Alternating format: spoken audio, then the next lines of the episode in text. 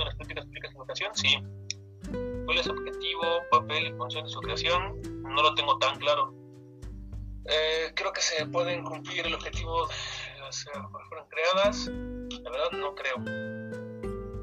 ¿Está enterado de los problemas que existen dentro de educación básica? Sí. Em, discriminación, eh, fatiga de los docentes y no hay trabajo socioemocional.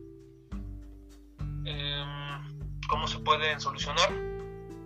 Accediendo a educaciones integrativas desde postulados de Pablo Freire, eh, desarrollando mejores eh, ofertas laborales para los profesores y ingresar a la educación básica profesionales de la salud mental.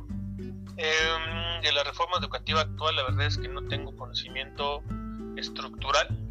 Hasta donde sé es una reforma laboral. Eh, considera que los cambios que propone benefician al sector educativo, no tengo idea. Eh, siguiendo con lo anterior, ¿está de acuerdo con la modificación del artículo 3 y 73 constitucional? No tengo idea a qué se refieren ni cuáles son las modificaciones. Eh, tiene que se destina al seguro educativo y cada cuando no no tengo idea sería bueno que esto fuera más público planeo clases pero sí utilizo las TICs para trabajar eh, sí se me resultó benéfico el uso de la tecnología